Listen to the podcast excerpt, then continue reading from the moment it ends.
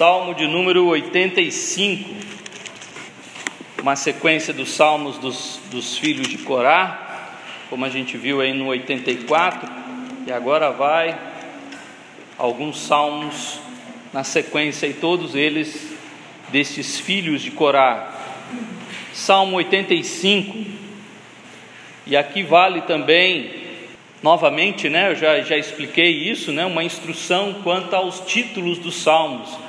Os títulos que são dados aí foi um, um título que a, a, aquele que, que fez a versão, a tradução, ele tentou ajudar a, a igreja colocando títulos nos capítulos, mas às vezes os títulos não ajudam muito, né? Então o título ele não é inspirado. Então, que nem o Salmo 85 aí na minha Bíblia está assim: pede-se o perdão de Deus.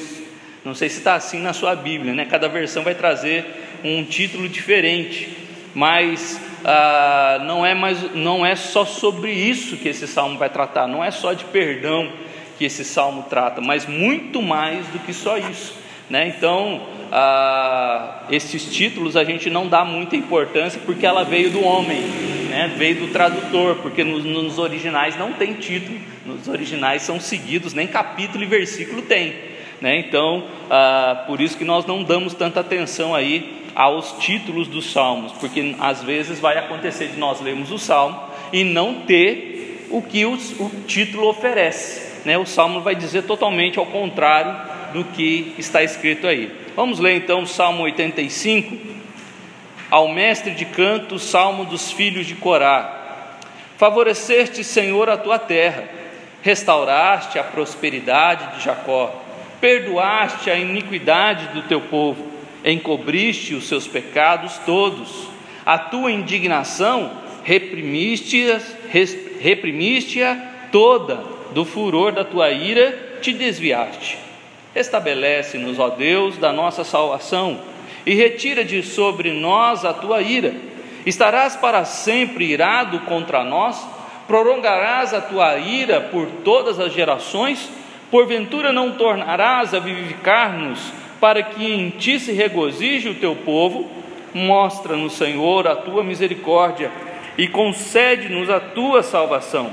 Escutarei que o Deus, o Senhor, disser pois falará de paz ao seu povo e aos seus santos, e que jamais caiam em insensatez. Próxima está a sua salvação dos que o temem, para que a glória assista em nossa terra. Encontram-se a graça e a verdade, a justiça e a paz se beijaram. Da terra brota a verdade dos céus, a justiça baixa o seu olhar. Também o Senhor dará o que é bom e a nossa terra produzirá o seu fruto. A justiça irá diante dele, cujas pegadas ele transforma em caminhos. É uma poesia bonita, né? E que às vezes fica obscura para nós sobre o que o salmista está querendo dizer. Né? Às vezes a gente fica, o que ele está querendo dizer com tudo, com essas palavras todas? Né? E a gente fica meio confuso aqui sobre essas poesias todas, porque ele personifica, quando ele diz aí no verso 6, 10 aí, encontram-se a graça e a verdade. Você já viu a graça e a verdade se encontrar? Né? É, a justiça e a paz se beijaram. Você já viu justiça e paz dando um beijo um na outra? Então, isso aqui a gente chama de personificação. Ele, ele, ele fala da graça, da verdade, da justiça e da paz como se fosse alguém. Né? Mas ele tem uma ideia aqui, e os salmos eles, eles têm essa, esse significado poético de trazer essas ideias para que os homens entendessem como Deus trabalha na vida da, da, do seu povo. Dos versículos de 1 a 3, nós vemos aí como Deus foi complacente e perdoador, como a graça de Deus alcançou esse povo. De que povo nós estamos falando aqui que esse salmo foi descrito? É o povo que está voltando do cativeiro, é o povo que chegou em Jerusalém, bem provável que é, talvez é, um dos filhos de Corá que voltou com Esdras, que voltou com Neemias, que voltou com Zorobabel, um deles escreveu esse salmo aqui. Só que se você ler Ageu capítulo 1, você vai ver que o povo voltou, como Deus havia prometido lá em Jeremias 29. Deus falou que depois de 70 anos o povo iria voltar. Então a promessa de Deus se cumpriu. Maravilha. Hum, não é bem assim que a coisa funciona. Às vezes a gente olha para essas questões da Bíblia e pensa assim: ah, Deus cumpriu a sua promessa na minha vida, coisa boa, voltamos para a terra, então quer dizer que Deus nos salvou. Não, não, não. Deus cumpriu o que ele disse. Agora, aqui não está falando de salvação, aqui está falando que Deus cumpriu a sua palavra. Ele cumpriu a sua palavra. Agora, o povo cumpriu a sua palavra? Não.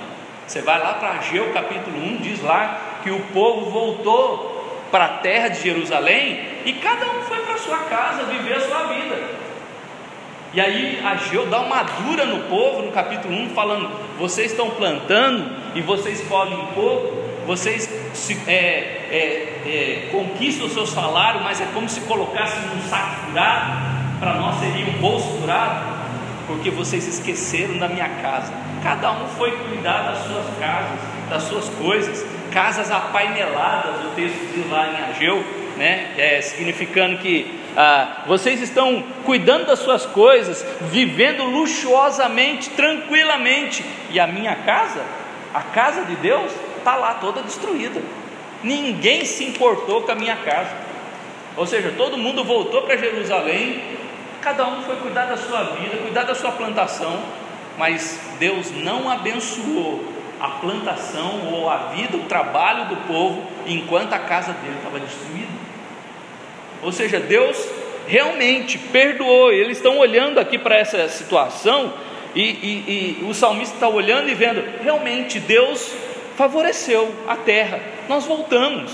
Realmente Deus restaurou a prosperidade entre nós, porque nós estamos reconstruindo tudo. Olha, Ataxerxes deu um monte de ouro, um monte de coisa para reconstruir o templo que, que adiantou o rei Ataxerxes lá da Pérsia ter dado um monte de ouro, que nós vemos no culto de terça-feira, e o povo está lá, ninguém fez nada. É mais ou menos assim. Imagina que o, o prefeito de Jacareí veio e fala: O que, que vocês querem para reconstruir um templo maior que esse aqui, o dobro desse tamanho aqui? Aí a gente fala para o prefeito assim: A gente precisa de pelo menos uns 300 mil reais. Aí o prefeito vem e dá 600 mil reais para a gente construir um grande templo aqui para 300, 400 pessoas. A gente fica o quê? Feliz da vida. Mas deixa o dinheiro lá e não faz nada.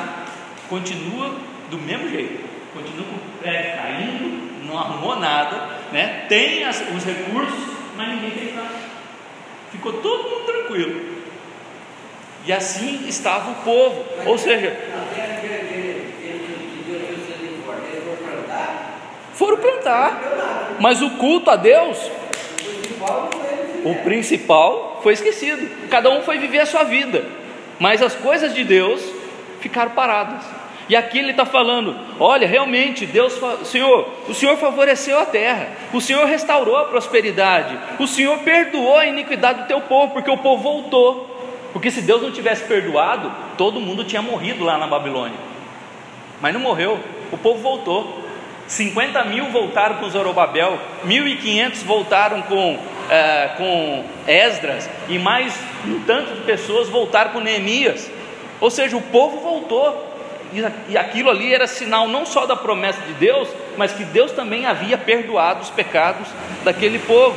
Encobriste os seus pecados todos, e a tua indignação reprimiste a toda, do furor da tua ira te desviaste o Senhor poderia ter acabado com nós lá, e o Senhor não fez isso, nós voltamos. Que coisa maravilhosa! É a graça de Deus, no versículo de 1 a 3 é: o Senhor foi gracioso para conosco. Nós voltamos, nós voltamos. O Senhor realmente perdoou os nossos pecados. Né? Então, o salmista está entendendo isso quando ele olha para a circunstância, ele olha para a terra, vê que voltaram, como Deus havia prometido, eles voltaram, mas eles estão lá. Mas aí acontece alguma coisa, porque agora no versículos de 4 a 7, a gente vê ele pedindo: se Deus perdoou, por que, que as coisas não estão bem? Porque os versículos de 4 a 7 agora vem alguma coisa interessante. Espera aí, Deus perdoou, mas ele está irado ainda? Como assim? Olha aí o versículo de 4 a 7. Restabelece-nos, ó Deus, da nossa salvação. Olha quantas vezes ele vai falar de ira. Versículos 4: Retira sobre nós a tua ira. Versículo 5: Estarás para sempre irado contra nós? Versículo 5 ainda: Prolongarás a tua ira por todas as gerações? Quando você pegar um texto da Bíblia e ver uma palavra se repetindo toda hora, dê atenção àquela palavra. Alguma coisa ele está querendo dizer com aquilo. Se toda hora ele está repetindo uma palavra, opa, alguma coisa está acontecendo aqui. Ele falou que Deus perdoou, que Deus favoreceu, que Deus restaurou, que Deus é, é, reprimiu a indignação dele, dos versículos de 1 a 3, mas agora ele olha para a situação e fala: Deus ainda continua irado com a gente. A gente voltou para a terra, mas ainda Deus está irado. Deus, até quando o Senhor vai ficar assim? Até quando as coisas não vão mudar? E ele está irado, ah, e, e eles estão percebendo esta ira de Deus aqui. Porventura, versículo 6: Porventura não tornarás a vivificar-nos, para que em ti se regozije o teu povo?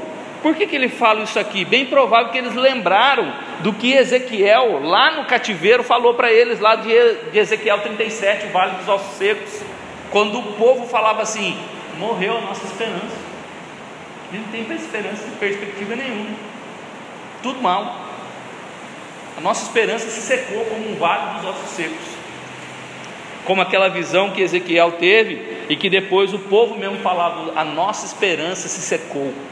A gente não tem esperança nenhuma. E aqui ele está falando: porventura não tornará a vivificar-nos? Nós estamos mortos. O Senhor não vai trazer nós a vida de novo, não? Ou seja, eles voltaram para a terra, mas não é mais do mesmo jeito. Não é mais do mesmo jeito. Parece que tudo morreu, não tem vida.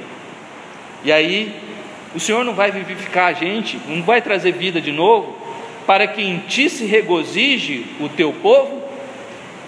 Mostra no Senhor a tua misericórdia e concede-nos a tua salvação. Veja que ele fala assim no versículo 4: Restabelece-nos, ó Deus, da nossa salvação.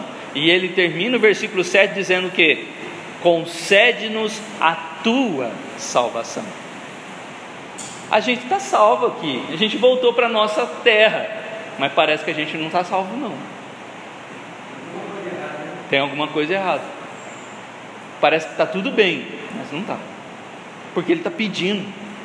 Ele está pedindo a intervenção de Deus para que Deus pare com a sua ira e venha ajudar o povo. Porque eles voltaram, Deus prometeu o que ele falou, mas ainda tem alguma coisa errada, porque eu voltei. Sabe aquele negócio, você volta para casa, mas não é mais a mesma coisa? não é mais o mesmo jeito. Você viveu tanto tempo num lugar, aí depois você sai e fica um tempo fora. Quando você volta, você pensa assim: ah, vai ser como era antes, né? Vou matar a saudade de todo mundo. Mas aí você descobre que todo mundo cresceu, que um monte de gente já não está mais ali, mudou todo mundo de lugar. Que você mudou seu, os seus conceitos, os seus valores, porque você também cresceu. Ou seja, você pensou que ia ser de um jeito, aí depois quando você volta, você saiu e quando você volta, não é mais do mesmo jeito. Não está mais do mesmo jeito. E é isso que está acontecendo aqui. Eles voltaram, mas eles perceberam que a ira de Deus ainda estava sobre eles. Eles voltaram, mas eles estavam sentindo falta de salvação, porque as coisas não iam bem. Eles voltaram para a terra, mas as coisas não estavam indo bem. E aí, dos versículos de 8 a 13, agora a última parte, qual que é a atitude do salmista então diante dessa cena, aonde primeiro ele reconhece que Deus perdoou o fato deles terem voltado, mas depois ele percebe no dia a dia que a mão de Deus ainda está pesando, não como uma boa mão, mas a mão pesada de disciplina de Deus está tá com a ira ali naquele lugar e que as coisas não estão bem e que eles precisam de salvação, da, da, salvação de Deus e da misericórdia, né? Versículo 7 ainda fala: mostra-nos a tua misericórdia. Então, qual que é a atitude dele agora, nos versículos de 8 a 13? Escutarei o que Deus, o Senhor, disser. Quando ele diz aí: Escutarei o que Deus, o Senhor, disser, pois falará de paz ao seu povo e aos seus santos, e que jamais caiam em insensatez, ele fala: Eu vou escutar o que Deus tem para falar. Eu vou ficar quieto e vou deixar Deus falar. A gente é, é Deus deu dois ouvidos e deu uma boca, mas parece que às vezes a gente tem mais boca do que ouvido. Né? Às vezes a gente tem mais disposição para falar do que para ouvir. E aqui ele está ensinando que na hora que a gente percebe que as coisas estão não estão muito boas, o que qual que é a sabedoria do salmo aqui? Eu vou ficar quieto. Eu vou ficar em silêncio e esperar o que Deus tem para falar. O que ele tem para me dirigir. E é tão interessante que quando a gente vai para o livro de Ageu e Zacarias, o que, que o povo faz naquela hora? Deus fala através dos profetas. E aí começa a falar com eles ali de que eles tinham largado o templo de Deus e tinham ido cuidar das suas coisas, e as coisas de Deus ficaram para lá. Mas aí Ageu vai falar com Zorobabel, falando: Vamos lá, vamos lá, Zorobabel, você é o cara, você é o governador aqui, vamos juntar o povo e vamos reconstruir o templo. E Zorobabel reanima né, a, a sua fé e vai construir o templo. E a gente vê lá no livro de Esdras, comecinho do livro, capítulos 2 ah, é, até o capítulo 6, de que houve desavença, houve dificuldade para levantar o templo. Mas Zorobabel não desistiu, continuou levantando o templo. Levou quatro anos para levantar. Enquanto os muros, Neemias levou 52 dias. Foi tão rápido, Neemias estava com vigor, estava cheio de fé, e animou ainda o povo para levantar os muros. O muro de Jerusalém, em 52 dias, foi levantado. Agora o templo, por causa dessa enrolação de, ah, todo meio desanimado, deixa para lá. Aí vem o inimigo, aí vem fica atrapalhando, fica colocando coisa na cabeça. Isso foi enrolando, foi enrolando, e eles levaram quatro anos. O templo era menor, muros, os muros eram maiores, e levou, levou dois meses.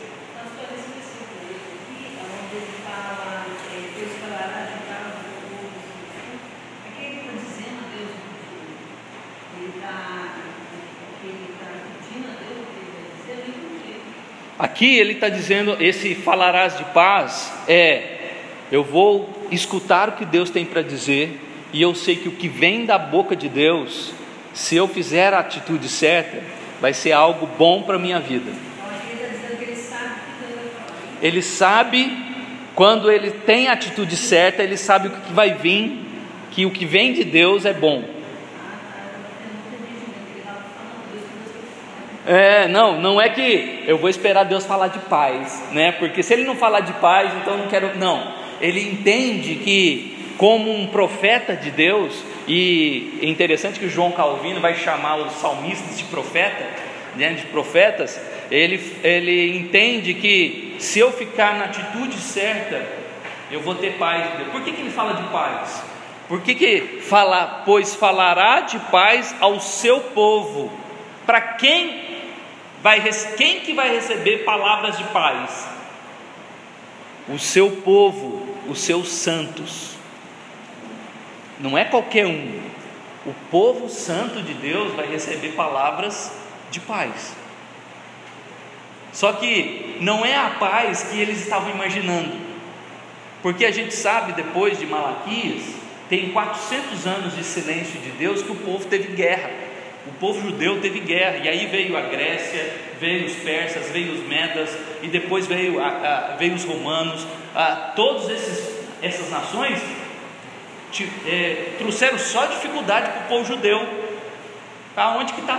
Que paz é essa? Ou seja, dos versículos de 8 a 13, todos, todos os teólogos entendem que aqui é Cristo. É Cristo aqui porque não teve paz genuína é, nesse período de Ageu até, é, até Cristo vir, não teve paz nenhuma. Então, esse escutar o que Deus tem para falar e falar de paz ao seu povo santo é aqueles que são de Deus vão ter a paz. Agora, o mais interessante que a gente aprende na palavra shalom, em hebraico, que é paz, é que shalom não é ausência de guerra, mas é uma paz interior, é uma paz em meio à guerra. Diga. Pastor, então, é, é exatamente. Essa paz que o autor está se referindo, é, e mesmo a paz que Jesus Cristo veio trazer, não é assim, eu vou ter paz na minha vida, não. Eu ainda vou continuar tendo tribulações, eu ainda vou ter inimigo perseguindo, mas eu estou de bem com Deus. Isso, exatamente. Exatamente. Quando ele fala de ira, dos versículos de 4, 4 e 5 aqui, é eu não quero a ira de Deus, eu quero a paz com Deus. Vai que você vai ter uma, é, vai ter uma interpretação muito errada quando fala é, Jesus ele veio trazer paz aos novos de boa vontade, as pessoas interpretam como assim, ah, Jesus veio trazer paz no mundo. Não, ele veio trazer a paz entre o mundo e Deus. Isso, exatamente. E não a paz de tudo na minha vida vai ficar tranquilo. Não é essa paz. Né? Essa paz é a paz que o mundo oferece e que Cristo falou o quê? Né? Não vos dou como o mundo a dá.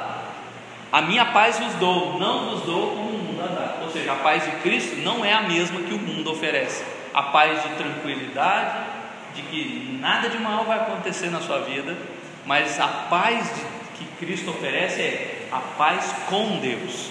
Nós temos a paz com Deus e a paz de Deus. Temos, dois, eh, temos essas duas expressões na Bíblia. É, Romanos 5,1 diz: Justificados, pois, mediante a fé, temos paz com Deus, por meio de Cristo Jesus, que morreu na cruz pelos nossos pecados. Agora nós somos justificados, e nessa justificação que, que Cristo oferece para nós através do seu sacrifício na cruz, nós temos paz com Deus, não temos mais a ira de né? Deus não, não está mais irado conosco, mas agora nós temos paz com Ele.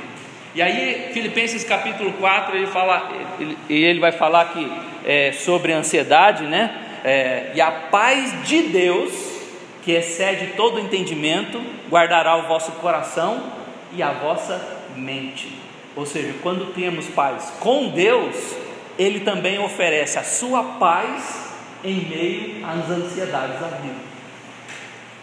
Né? Por isso que ele fala aqui: escutarei o que Deus, o Senhor, disser, pois falará de paz. Agora, não podemos esquecer dessa segunda parte aí, ao seu povo, não é para qualquer um, ao seu povo e aos seus santos. Né? E aqui não é duas pessoas, não, tá? Não é dois tipos de pessoa, o seu povo, um povo, o povo de Deus e os santos de Deus. Não, é a mesma pessoa, só que com dois, dois sinônimos. O povo é de Deus e esse povo de Deus é um povo santo. Né? É esse o significado aqui nos originais. E que jamais caiam em insensatez. Esse povo santo de Deus que vai receber essa paz é um povo que não cai em loucura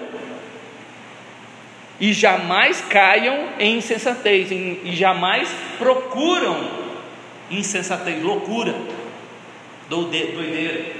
O que é doideira? O que é uma coisa louca? Ah, a gente pode exemplificar isso. Hoje, acabamos de ver, podemos falar sobre isso. Quando Moisés subiu no monte, o povo falou, alguns do povo falaram assim, ah não, aí do, esse culto do, do Deus de Moisés aí demora muito, demora bastante, a gente quer uma coisa mais rápida. Aí alguns caíram na loucura de construir o bezerro e outros. Aí pede clemência, pede misericórdia para o povo, e Deus vai tá bom, os que não adoraram, você vai separar, e os que adoraram vão morrer. Muito bom, muito bom essa lembrança. Por quê? Quando a gente vê aqui versículo 8 falar: Escutarei o que Deus, o Senhor, disser, pois falará. Veja que o verbo está no futuro: falará. Quando Moisés sobe ao monte, o que, que o povo lá embaixo deveria fazer? Esperar. Sabe, muitas vezes a gente erra porque a gente não tem paciência. A gente não tem paciência para esperar. A gente quer que as coisas sejam, ainda mais nos nossos dias que tudo é fast food. A gente quer chegar no McDonald's, passar lá no drive-thru, pegar o lanche, ó, né? E se bobear ainda, comer dentro do carro. não esperar chegar em casa, não, já come dentro do carro. Ué, o drive-thru é exatamente para isso, né? É coisa rápida, é fast, né? E aqui a ideia de esperar, como angustia o coração do homem hoje, esperar. A paciência ninguém tem. Hoje é um dos é, frutos do Espírito Santo, como Gálatas 5, 22, 23 vai dizer, né?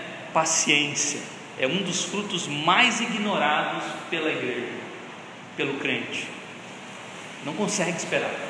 Deus tem que fazer agora, no culto, porque não dá para esperar domingo que vem, ou não dá para esperar ano que vem, é agora, tem que ser agora. Como as pessoas são ansiosas e sendo que Jesus falou: Não andeis pela vossa vida, não andeis ansiosos pela vossa vida, com que a vez de comer, beber ou vestir. Ou seja, necessidades básicas. Não se preocupe com isso. Não andeis ansiosos por coisa alguma. Paulo e Pedro vão falar. Pedro vai falar no 1 Pedro 5, lançando sobre ele toda a vossa ansiedade, ou seja, muito mais do que só necessidades básicas, também coisas pessoais, eu tenho que deixar na mão de Deus. Mas deixar na mão de Deus significa o quê? Paciência. Esperar. E esperar é, é, é, um, é luta, é difícil. Veja que ele fala: Escutarei o que Deus, o Senhor, disser, pois falará de paz aos seus santos. Olha o versículo 9: Próxima está a sua salvação. Eu vou escutar, mas Está chegando, está próximo, né? Eu acho que está próximo, está tá, tá pertinho. O salmista nem viu essa paz. Ele cria nessa paz, mas ele não viu essa paz. Ele morreu antes de Jesus nascer, né? Mas ele cria que a paz viria.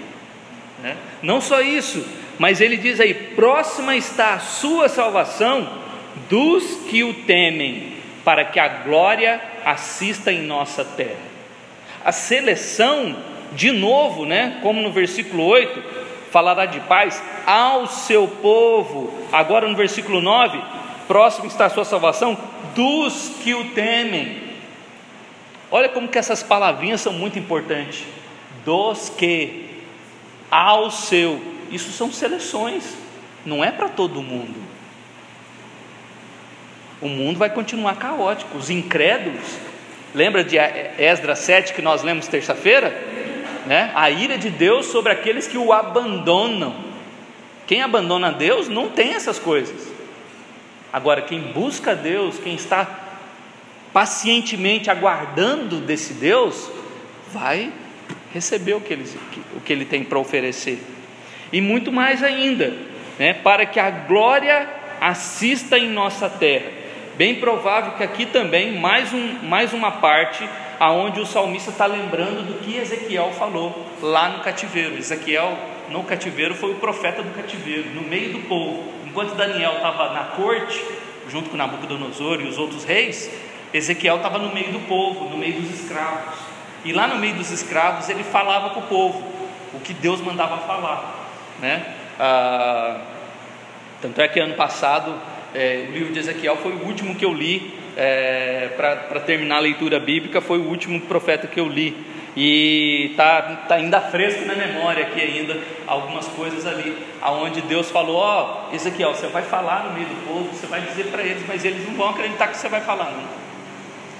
Você vai falar, vai falar e eles vão, vão elogiar você, vão bajular você, mas não vão entender nada do que você então, Ezequiel recebeu a instrução de Deus, recebeu visões de Deus, mas também falou claramente, com, com, foi realista com Ezequiel para falar: Você acha que o povo vai te ouvir? E hoje está assim, do mesmo jeito. aqueles que são porta-vozes de Deus, você acha que o povo está afim de ouvir? Não está. O povo quer mais o que? Ouvir o que, eles, o ouvido quer ouvir, o que o coração quer ouvir. Agora, as verdades de Deus, não vai falar de pecado, não, fala de ira, não, né? fala das bênçãos, fala das promessas de Deus, isso é coisa boa, né? mas fala de pecado, não, de ira.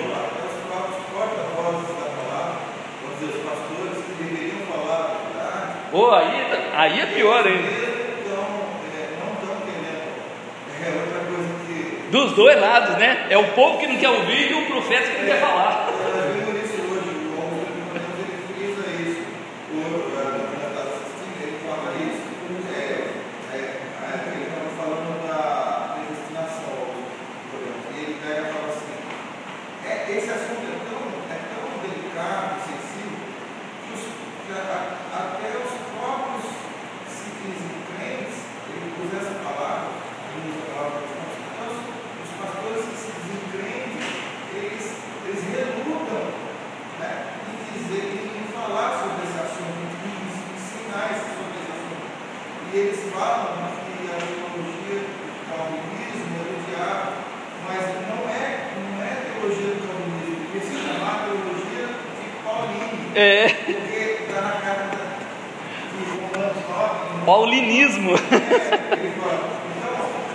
Mas eles sabem a verdade. Sabe?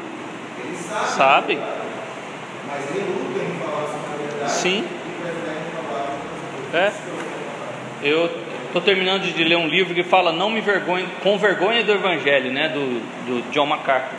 E ele fala exatamente disso, das megas igrejas em que os pastores não falam mais a verdade, falam aquilo que o povo quer ouvir falam de bênção, falam de promessa, mas não fala de pecado, não fala de ira de Deus, não fala de, de inferno, não fala nada disso. Né? E essas igrejas estão abarrotadas. São igrejas de 10 mil, 20 mil, 50 mil membros. São igrejas gigantescas e que a palavra deixou de ser pregada. Um desses pregadores, ele cita até falas desses pregadores que dizem que é, esse tipo de pregação, pregar a Bíblia na sua é, é, é, conforme está escrito, ou toda a Bíblia, todos os assuntos bíblicos, é perigoso para, e pode provocar o esvaziamento da igreja. Então, para não acontecer isso, eu vou evitar aquele texto, aquele outro texto, aquele outro texto. Aí fica uma coxa de retalho porque não tem como escapar. Se você pegar um texto da Bíblia, você vai ver que sempre vai ter a graça de Deus, mas vai falar de pecado, vai falar de perdão, vai falar de condenação. É tão interessante se você pegar o livro de Miqueias para você ver, Miqueias, o livro de Miqueias é tão interessante que fala assim: dureza, condenação, aí termina consolação. Vai para o próximo capítulo. Condenação termina com consolação. Não tem como escapar. Sempre Deus vai falar: Olha aqui, acabou de ver aqui no Salmo 85. Deus perdoa o pecado, mas aí a ira de Deus continua. O que, que eu preciso fazer então? Ou seja, está tudo amarrado. De que se eu não correr atrás de Deus, eu não buscar a Deus, eu ainda estou perdido. Se eu cair nessa falácia ou nessa mentira de que eu estou no tempo da graça e eu não preciso fazer mais nada. Oh, maravilha, agora é só esperar Jesus voltar. Mentira! Em nenhum momento Paulo fala que eu não preciso fazer nada. Pelo contrário, eu tenho que buscar o que? A santificação na minha vida. Se eu sou um salvo, se eu fui alcançado pela graça de Deus, então as minhas atitudes são diferentes. Eu tenho que correr a ser a imagem e semelhança de Cristo. Porque quem não for a imagem e semelhança de Cristo não entrará no reino de Deus. Tem, tem promessas, tem coisas boas, tem maravilhas, tem graça, tem misericórdia, mas tem justiça, tem verdade, tem juízo, tudo junto. E eles colocam. Ah, eu ouvi ontem, uma, hoje de manhã, uma irmã é, perguntando algumas coisas da Bíblia para mim, e ela falou: Pastor, minha mãe não não se converte porque ela não aceita isso que está escrito na Bíblia. Ela não aceita esse Deus que manda matar um monte de gente. E ela então não aceita esse Deus, não aceita a Bíblia.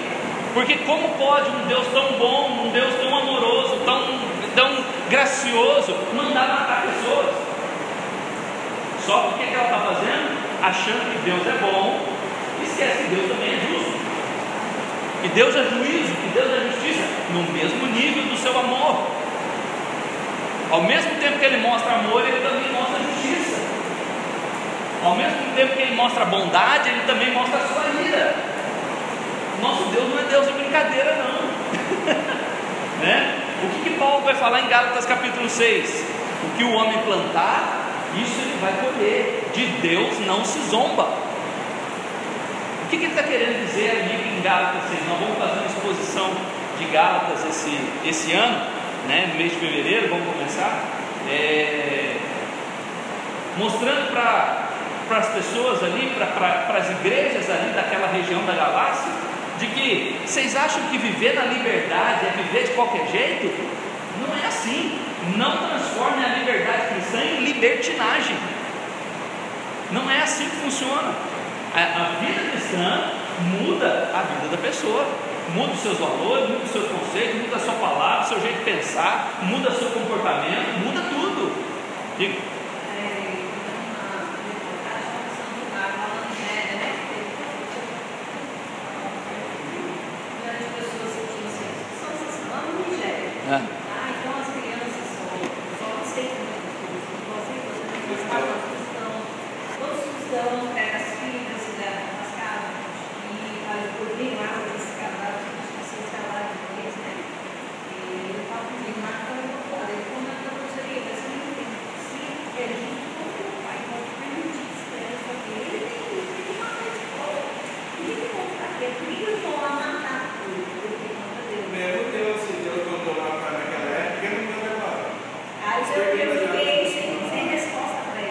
Mas quando ele muda o coração de alguns líderes governantes, ué, acaba acontecendo isso. A gente, às vezes a gente pensa, nossa, é um assassino, é um não sei o quê, né? Mas quem não diz que é Deus também interferindo naquela nação para interferir na outra, para atacar a outra? Sempre vai ser. Não é quem não diz. Vai ser. É. Vai ser. Também queria. É verdade. Corrigindo, né? É Deus. Ele que controla. É como Daniel capítulo 2 ele fala: Ele está governando tudo. Ele está governando tudo. Nada fuge o controle da, das mãos de Deus. E esse povo todo que acaba morrendo por causa do, da maldade de homens, mas às vezes também pela intervenção de Deus. Às vezes inocentes, por exemplo, pode, pode acontecer de cair uma bomba aqui no meio da igreja e a gente tudo morrer de uma vez só? Pode, por causa da maldade do homem. A gente merecia morrer? Não.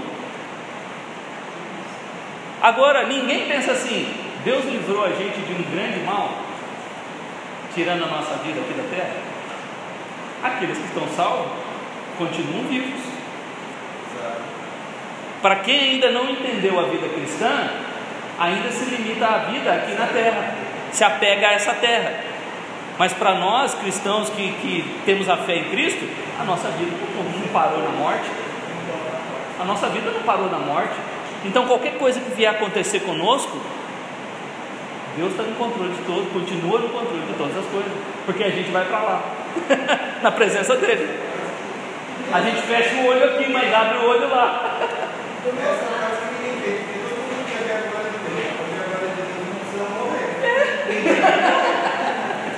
É como o pastor Eber lá de Cruzeiro uma vez perguntou lá na igreja, né? Quem quer ir para o céu? Na igreja inteira levantou a mão. Então quem quer morrer hoje? Não, não. Ninguém quer morrer.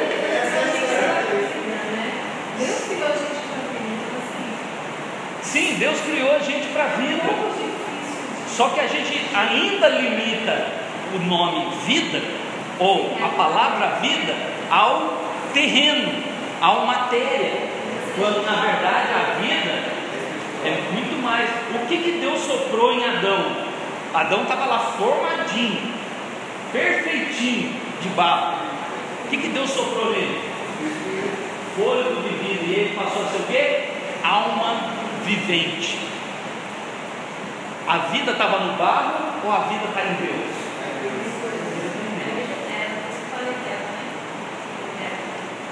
Pô, é quando Paulo, Exatamente. quando Paulo recebe a notícia de que vai ser tratado, ele, ele vai falar assim, não, eu não sei falar a palavra assim, ele fala, mas ele fala assim, corria grande vida, ele, ele se alegra. Com essas palavras, você percebe que ele se alegrou. Graças a Deus acabou, vou com meu pai, é mais ou menos assim. Vou receber a coroa, a coroa da vida que já está preparada. Né? Ele estava feliz de que eu estou chegando. É. Completei a carreira, guardei a fé e agora estou aguardando só receber a coroa. Pedro, quando escreve a carta, está falando do comando lá, ele fala assim, ó, é, vocês vão sofrer isso, você vai aqui, vai arder no fogo, você vai é, você vai- ó, ali, ó, é um pouco antes de Pedro também é, é, ser crucificado e, e ele está falando com toda esperança, ele não está falando com tom de tristeza. Ele está falando, olha, não se desespere, porque nós não vamos morrer, vamos fazer tudo isso com a gente, mas nós não vamos morrer. Hebreus capítulo 11, olha só. Hebreus 11.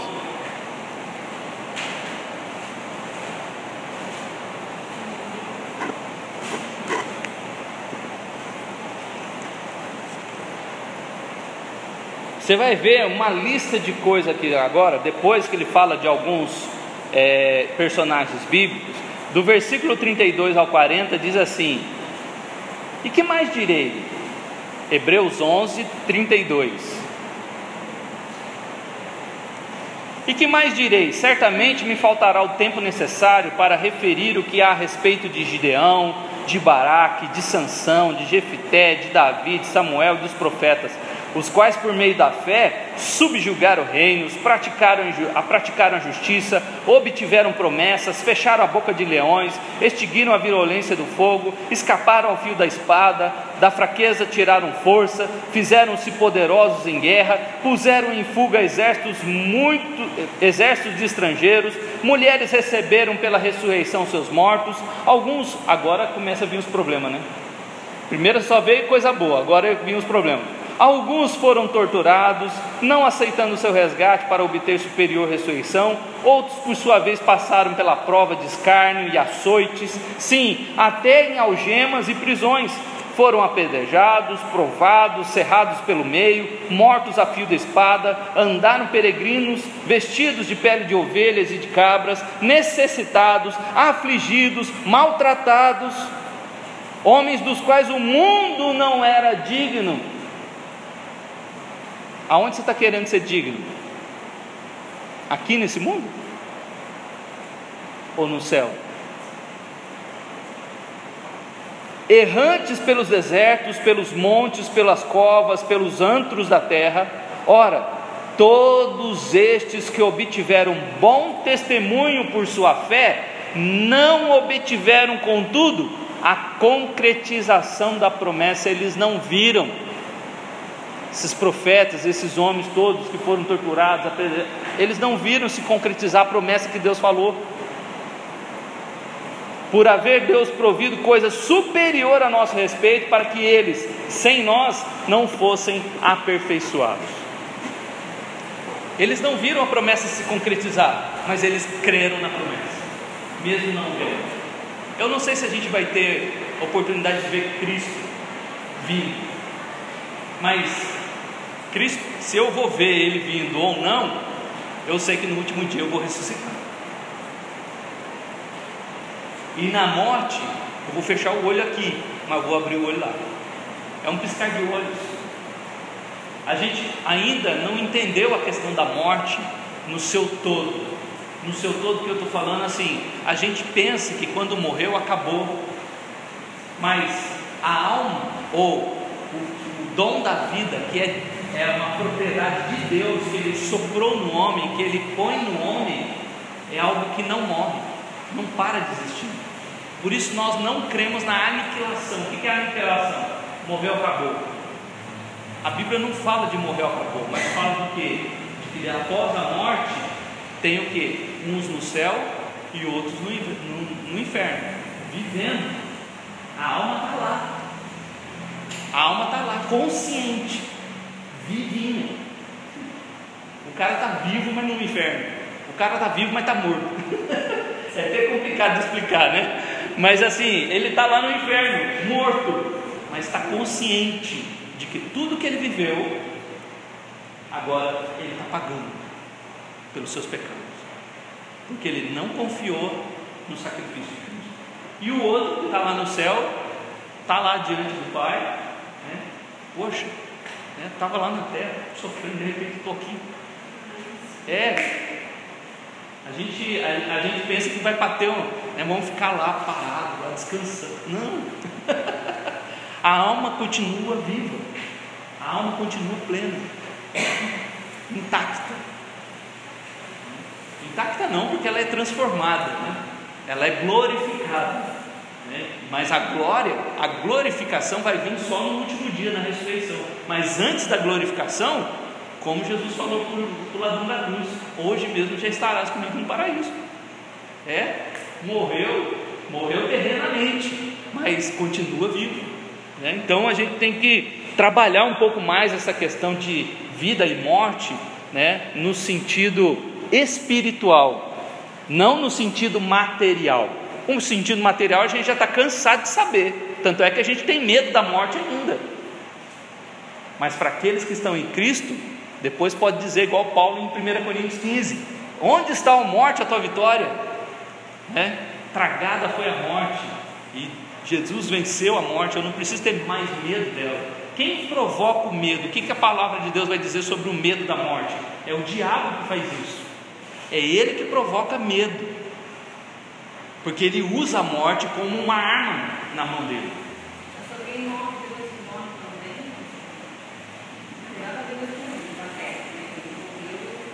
Isso, não tem mais nada a ver com matéria. Isso, aí entra aqueles negócios de espiritismo, de ver pessoas voodoo, voando, fantasma por aí, né? Quando Jesus andou pelas águas, o que, que Pedro falou lá em, em, em Mateus, né? É um fantasma, né? Por quê? Porque os judeus naquele tempo acreditavam em fantasmas, em assombrações, tinha essas crendices no meio do povo. E aí Jesus, não, para, sou eu mesmo. não é nenhum fantasma, não, sou eu. Né? Então, a, a alma, depois da morte, ela vai para Deus e fica lá. Assim como aquele que foi para o inferno vai ficar lá. E não tem autorização de Deus para voltar. Não tem. Ou seja, é, fica vagando por aí, não. É, fica assombrando casa, né? Casa mal assombrada, né? Ou fica entrando no meu quarto, pegando meu pé de noite, vai, para com isso, né? Estas coisas todas não faz parte da vida do crente, né? Por quê? Porque não é a pessoa, né?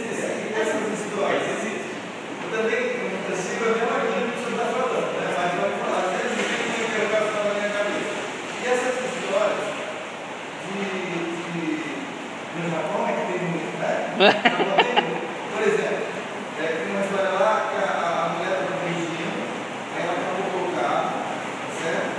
Aí ela morreu, a mãe morreu, mas a filha ficou viva. Aí o motorista do caminhão está passando, eu era motorista do caminhão, disse, lá não tem cemitério, lá não tem cemitério, certo? O cemitério é assim, na beira da estrada, né? Nossa! Você atravessa, é, porque são átomos, né? Aí, ele está dirigindo, viu a mulher, socorro, machucada, aí ele para para não vai lá socorrer, né? Ela mostra o lugar do, do carro, aí chega lá, a menina na roda do carro, aí quando ele tira a menina, aí quando ele vai tirar a mulher da ambulância, ele acha que a mulher que era ambulância era a mulher, né? volta, e estava pedindo ajuda para ele. Entendeu? É, não sei nem se o cara está falando a verdade, se ele vai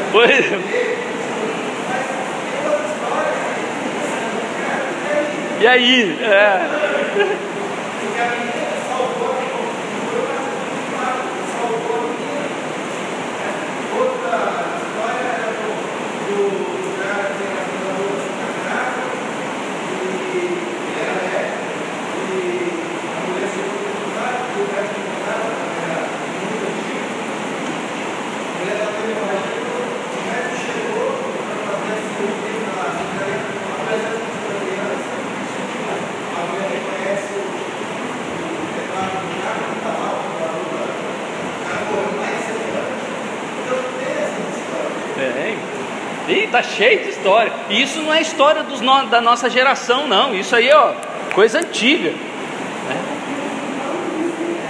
É, vai, vai para Minas lá.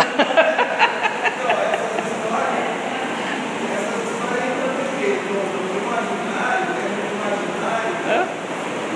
Por exemplo, é o, o imaginário humano, e principalmente daqueles que não, que não são cristãos, é, é fértil. Por exemplo, quem, quem que vocês acham que criou o diabo com chifre, rabo e um tridente?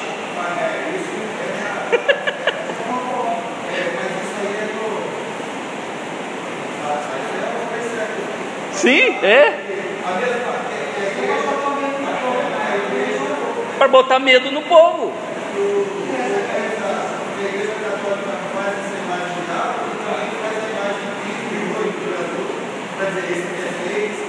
Exatamente. Né? Então são coisas que o próprio homem cria, às vezes para provocar, para estimular o medo, para provocar sensações, para despertar, despertar a mente, exatamente, para dominar. Né? Exatamente. Então, parte de espiritismo, ocultismo é, e, e, todas essas é, partes religiosas né, que mexem com essas coisas, Deus vai falar o que? Deuteronômio vai falar o que? Não mexa com isso. Deus nunca falou que é mentira. Deus falou para não mexer com isso. Porque Deus abomina. É espiritual. O mundo espiritual é superior ao material. Quem fala que isso é balela, que isso não existe, que é contra a carochinha, não entende o que é o mundo espiritual. Saul vai falar com a necromante ou seja, ela vai falar com o morto. E ela não fala com Samuel, ela fala com o espírito lá, com, com o demônio lá, que se personifica em Samuel. Eu assim creio, 1 Samuel 28, que não é Samuel ali, porque Deus não faria Samuel voltar só para dar um recado, porque Samuel já tinha falado para Saul que ia acontecer. Não precisava de Samuel voltar dos mortos para falar de novo. Samuel já tinha falado para Saul o que ia acontecer. Então não tinha mais o que falar, e Deus já tinha parado de falar com Saul. Então Deus não vai usar agora uma necromante quando ele já falou que não é para mexer com isso. Né? Só que aí tem gente que, pô, joga as cartas aí, né? Joga os búzios aí, eu quero ver o meu futuro. Perigoso.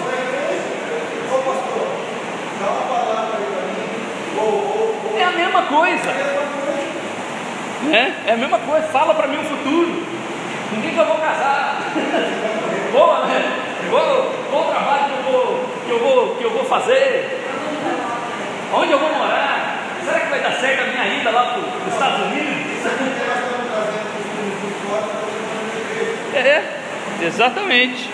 Terminando aí então, versículos 10 a 13 a gente vai perceber então que to todas estas é, colocações que ele põe aqui, nada tem a ver com, é, com aquele momento ou com o que é, com o que está acontecendo naquela condição que o povo está, mas é algo, é uma promessa futura para algo que ainda virá, que é o que que a gente tem em Cristo. Encontram-se a graça e a verdade, a justiça e a paz se beijaram. Né? Ele, essas duplas aqui, graça e verdade, justiça e paz, é a união de tudo que está acontecendo com aquilo que ainda virá. Por que, que ele fala de graça e verdade? O que, que nós vimos de 1 a 3? A graça de Deus se manifestando a graça de Deus em perdoar, né? É, favorecer, restaurar, perdoar, encobrir os pecados, reprimir a indignação. A graça de Deus estava ali. Só que agora ele está juntando, encontrando-se com a verdade. Você ainda não entendeu tudo, eu vou revelar o que está acontecendo. Por que, que ele pede para que a ira seja retirada? Deus perdoou, mas tem ira ainda. Não é isso que a gente vê do versículo de 4 a 7? A ira de Deus então agora ele fala, olha, a graça foi manifestada, mas vocês ainda, ela vai encontrar com a verdade e vocês vão descobrir o que de fato está acontecendo. Você ainda não tem o entendimento de tudo. Então, quando Jesus vem, o que, que ele fala em João 14? Eu sou o caminho, a verdade e a vida. Né?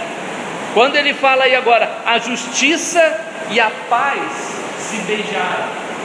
A justiça, eu disse que ia fazer justiça, eu trouxe vocês de volta, mas ainda não tem paz, porque as coisas não estão boas. O povo está vendo isso, o povo está incomodado. O que, que ele orou? Eu vou ficar em silêncio, vou esperar Deus falar de paz. Mas a justiça e a paz vão se encontrar, ou seja, aquilo que está acontecendo de fato na minha vida parece ser injusto, eu vou encontrar ela com a E vou verificar que Deus vai cuidar, controlar tudo. Eu não vou querer fazer justiça na minha própria mão, mas Deus vai fazer justiça. Porque só Ele pode dar essa justiça que for que coloca o nosso coração em paz. É nesse sentido que ele está colocando aqui da justiça e paz se beijaram. Versículo 11: Da terra brota a verdade, do céu a justiça baixa o seu olhar. Quando isso acontecer, a graça e a verdade se encontrar, a justiça e a paz se encontrar, então da terra vai brotar a verdade. Vocês vão ver, vão verificar o que, que é o certo. Vocês vão ver a verdade. Mas aí ele fala o que? Da terra brota a verdade, do céu a justiça. Mesma coisa. Agora a verdade e a justiça, a verdade que vai brotar do céu, Jesus, e vai nascer da onde? Do, meio, do nosso meio, vai se encarnar como um de nós, a verdade vai brotar da terra, e mas a justiça vai vir de Deus, vai fazer o quê? A sua ira ser aplacada em Cristo na cruz. Ele vai fazer justiça, ele vai olhar do céu e vai fazer essa justiça. Por isso ele fala aí então, do céu a justiça baixa o seu olhar.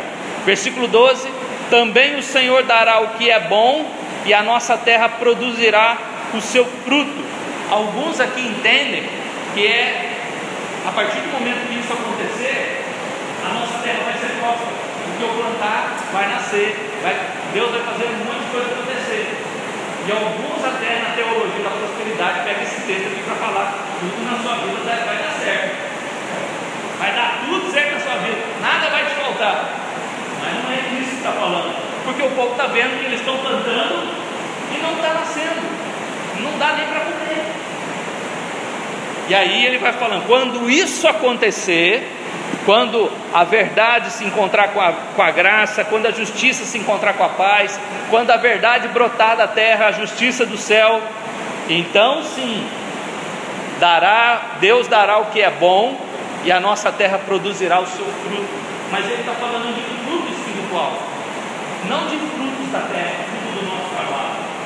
Ele tem dupla, é, duplo entendimento para aquela situação que estava acontecendo ali naquele momento, quando isso tudo acontecer, aí vocês vão ver a coisa realmente visível na mão de vocês, mas também falando da questão espiritual. Quando Jesus em João 15 fala que eu sou a videira e vocês são os ramos. E quando o ramo estiver em mim, vocês vão dar fruto. Enquanto o ramo estiver em mim, vai dar fruto. Se não estiver em mim, não vai dar fruto. Ou seja, Enquanto estivermos arraigados, enraizados em Cristo, isso é, nós vamos produzir fruto. Ele concede a nós os frutos. Ele dá o fruto. A gente é prova disso ano passado. A gente começou a orar, orar, orar, a igreja crescer e está crescendo. Isso é prova de Deus, de que isso é verdade, né? De que o Senhor dará o que é bom e a nossa terra produzirá o seu fruto. E aí ele termina: a justiça irá diante dele, cujas pegadas ela transforma em caminhos. A justiça irá diante dele, dele quem? De Deus. A justiça irá diante de Deus. A justiça de quem? A nossa justiça agora transformada irá diante de Deus, ou seja, Deus vai ver se a gente está andando em justiça e Ele vai transformar as nossas pegadas em, em, em caminhos. Esse caminho que é o que nós devemos trilhar. Esses que Deus vai transformar, esses que Deus vai ver, e que Deus vai endireitar no meio do percurso. Outros salmos e outros textos vão falar desse caminho que vai ter hora que vai ter que endireitar ele. Por que endireitar? Porque ainda não somos perfeitos. Mas Deus quer que a gente seja perfeito. Deus quer que a gente ande em verdade. Paulo vai falar isso em Colossenses capítulo 3, Efésios capítulo 4. Ele vai falar para a gente transformar nossa vida, despojar do velho homem, revestir da nova, do novo homem? Aonde anda pela fé, aonde anda em justiça, aonde anda em retidão, em misericórdia, graça e amor, em verdade. E aí essa justiça Deus vai estar olhando de novo para mostrar para nós de que não é só graça, não é só estou na graça, mas por estar na graça eu vivo de maneira diferente, eu mudo o meu jeito de viver, eu mudo o meu comportamento, e é isso que o povo precisava entender ali, que não estava entendendo ainda, porque o povo estava cuidando do seu próprio umbigo e esquecendo de Deus. É, tem uma expressão que começou no, né, nos nossos tempos agora, né, uns 4, 5 anos atrás, que é o crente ateu. Você sabe quem é o crente ateu? É aquele que adora a Deus no domingo e de segunda a sábado vive como se Deus não existisse. Né? Ô Senhor, manda né, para nós tampar esse negócio aí. é, deve ter quebrado uma telha lá tem que arrumar. Ah, a gente, são pessoas que adoram a Deus no domingo, mas vivem de domingo a domingo e de segunda a sábado. Não ora, não lê a Bíblia, não. Vai, vai tocando a vida. É, Zeca Pagodinho, deixa a vida me levar, vida leva eu. Né? Aí no domingo vem pedir a bênção. Né? Falei lá na casa da dona, é, da dona Dinaí a questão do culto. É, culto é resposta, não é receber. Culto é eu agora vou dar a resposta a Deus de tudo que eu recebi de Deus.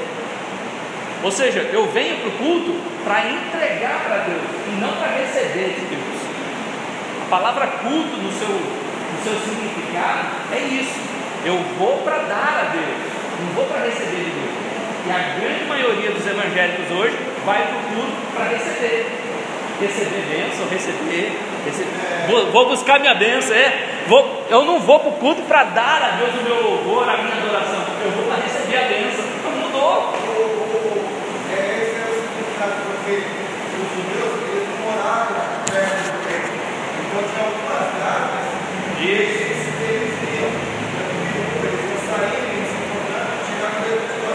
Pelo menos quatro anos.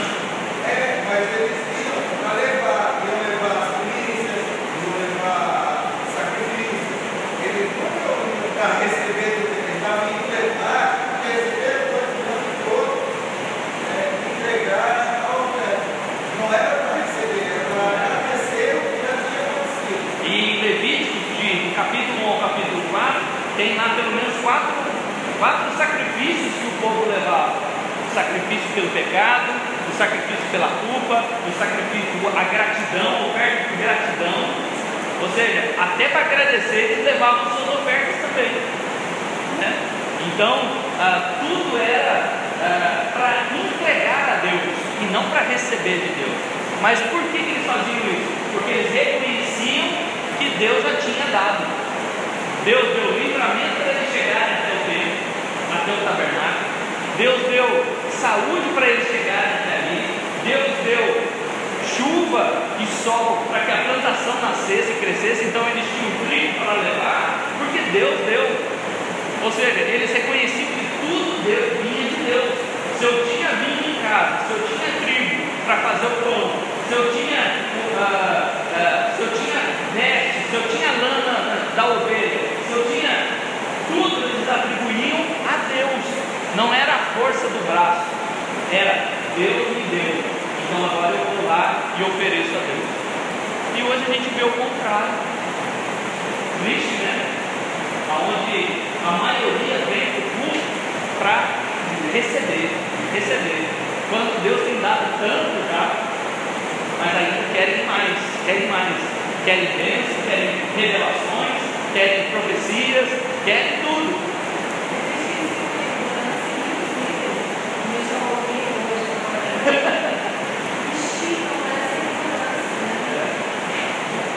Então, que Deus nos abençoe aí e que esse salmo possa fazer a gente lembrar o seguinte: Deus tem sido tão gracioso com a gente, os versículos de 1 a 3.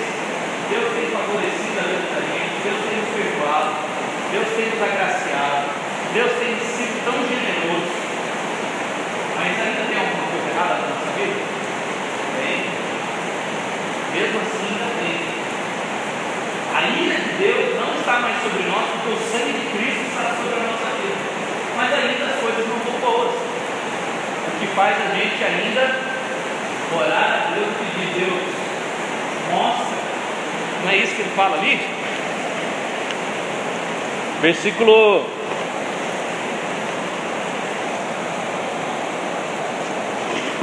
Versículo 7 mostra no Senhor a tua misericórdia e concede-nos a tua salvação. Tem dia que a gente acorda, dá tudo errado. Será que Deus esqueceu da gente? Não. Porque ainda tem um monte de coisa acontecendo. E a gente precisa, Senhor, misericórdia, misericórdia, me ajuda. E aí depois disso, o que a gente tem que fazer? Esperar. Ou esperar escutar o que Deus tem a falar. O que, Ele tem para me dizer. Só que aí, se você não abrir a Bíblia, se você não for orar, Deus não vai falar. Exatamente. O recurso que Ele quis usar para falar conosco é a palavra. É a palavra. Então, quanto mais a gente lê essa palavra, mais a gente vai compreender a graça, a verdade, a justiça, a paz de Deus para a nossa durante essa caminhada. Né? 2020 só está começando, mas que a gente possa ter graça, verdade, justiça, paz vida. Né? Buscar essas coisas, né? cada dia mais, é, renovando-se a cada instante, confiando que o sacrifício de Cristo é o suficiente. Por quê? Porque se eu não creio que é suficiente, lascado, estou perdido. A ira de Deus ainda vai estar sobre a minha vida. Aqui é pior ainda. Porque a única coisa que afasta a ira de Deus é o sangue de Cristo e a fé nesse sangue. Se eu colocar alguma coisa mais além disso, como o Colossenses vai falar, culta anjos, é, rituais, religiosidade, vivo culto, fazer orações, penitências, se eu colocar ali algo mais do que o sacrifício de Cristo, eu ainda não entendi o sacrifício de Cristo.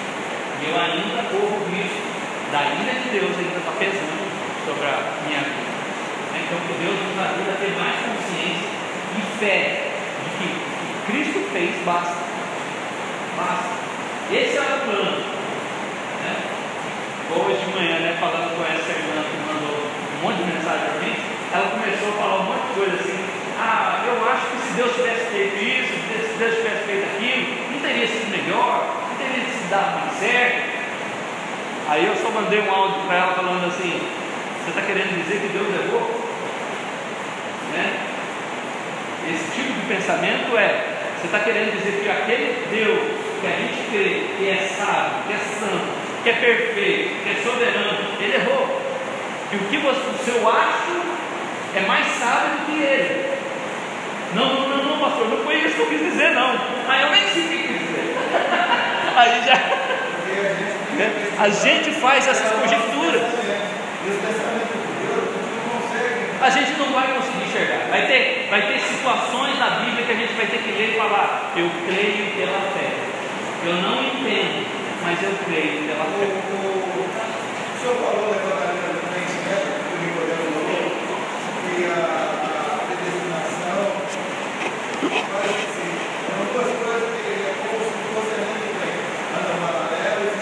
Responsabilidade a humana. responsabilidade humana.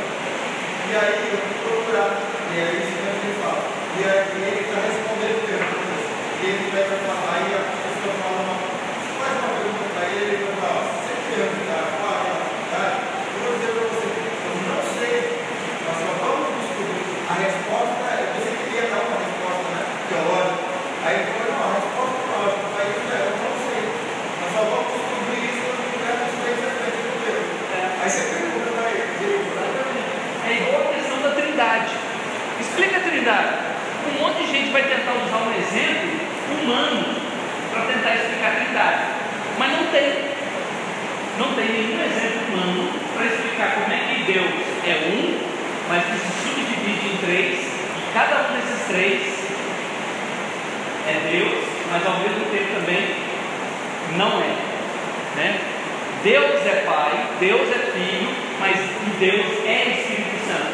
Mas o Pai não é e o Filho não é o Espírito Santo. não é. Como é que se explica? Tanto que é o filho que pede misericórdia ao pai por nós. E ele fala, eu não, eu vou lá e vou ver. As três funções estão divididas e estão é, separadas é, de forma bem claras na Bíblia. Mas tem personalidades Tem personalidades distintas, cada uma delas, o Pai, o Filho e o Espírito Santo. Mas ao mesmo tempo os três são Deus. Aí como é que você faz? Nesse explica uma pessoa a trindade. Né? E foi um- uma, uma questão discutida no ano 300, no ano 400, no ano 500. Todo mundo discutindo.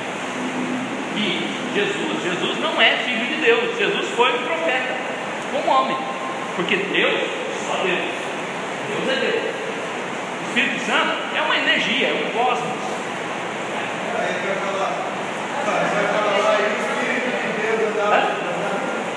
Diga. Eu vi uma comentário da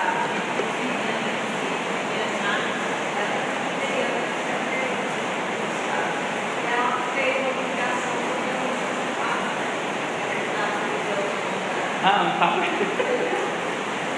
E aí ela falou, aí ela explicou que aquilo ali que fez com que as pessoas não podem maneira Quando eu expliquei mais uma vez que está mostrando, ele não é uma pessoa diferente, ele é tão humano, ó, cheio de paz, cheio de pecado. E não é por isso que Deus, as pessoas pegam tanto, mas uma vez que você olhar, ele, como ser humano, como uma casa, esses muito Aí tem uma outra pessoa que deve ela dele, né? É, ele falar, não, não faz isso aí. O que você quer dizer? Na verdade, você está querendo dizer, é, só porque aconteceu isso agora, ele não pode ser o lado, ele não pode ser isso. Aí ela falou assim, não, eu estou falando uma coisa difícil, eu quero fazer Deus. É o que eu vi, é o que eu acho, né? A gente não tá então, outra vez, uma vez que a pessoa, ela conta uma hora, ela vai falar, mesmo que é verdade, se ela viu, ela não fizer, Ela. Exatamente. Exatamente. Vamos orar? Vamos agradecer a Deus né, que possamos nesse 2020 aí buscar de Deus essa paciência que nós precisamos para ouvir mais de Deus, né, ouvir mais dele, compreender a sua graça, a sua verdade, a sua justiça, a sua paz né, para nossas vidas e confiar que Ele está na direção da nossa vida, conduzindo os nossos passos, perdoando os nossos pecados e que a ira dele se afaste de nós, que Ele mostre a sua misericórdia na nossa vida todos os dias. Senhor, nós te damos graças, ó Pai, pelo Salmo 85 e por esses homens, ó Deus, profetas do Senhor que escreveram diante de situações, ó Deus, conflitantes ali no meio do teu povo. E nós, ó Deus, também hoje vemos, ó Pai, como nós também reconhecemos que o Senhor tem favorecido, que o Senhor tem abençoado, que o Senhor tem perdoado os nossos pecados, que o Senhor tem é, é, retirado a sua ira de nós Senhor tem nos abençoado tanto durante a semana, nós temos acordado pela manhã, não tem faltado, ó Deus, mantimento à nossa mesa. Ó Deus, talvez é, não tenha aquilo que nós gostaríamos que mas o, o que nós precisamos, o necessário, lá Deus. E aqueles que têm faltado, ó Deus, o Senhor tem é, tocado no coração, ó Pai, de alguns irmãos que têm ajudado aqueles que têm é, é, tido ausência, ó Deus, de, de alimento, de forma que o teu povo, como em Atos, continua, ó Deus, um cuidando do outro. E o Senhor tem sido generoso, podemos ver isso. Mas, ó Deus, ainda mesmo, ó Pai, Senhor tem sido tão, tão gracioso para conosco, tão bondoso para conosco.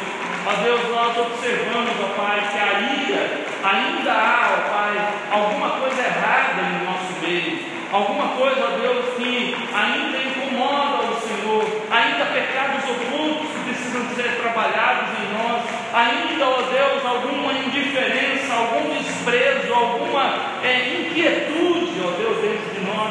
Quantos, ó Deus, homens do Senhor que foram chamados de puritanos, ó Deus, que lutavam, ó Pai, pelas suas vidas, que incomodavam com uma pequena situação, com coisas pequenas, insignificantes às vezes, para nosso entendimento, e que eles, ó Pai, se perturbavam tanto, achando que era pecado. Oh Deus, nós às vezes minimizamos tanto o pecado na nossa vida, e às vezes achando que está certo, está tudo bem, que não precisamos pedir perdão às vezes até esquecemos das coisas que fazemos, ó Deus, dos pecados que cometemos.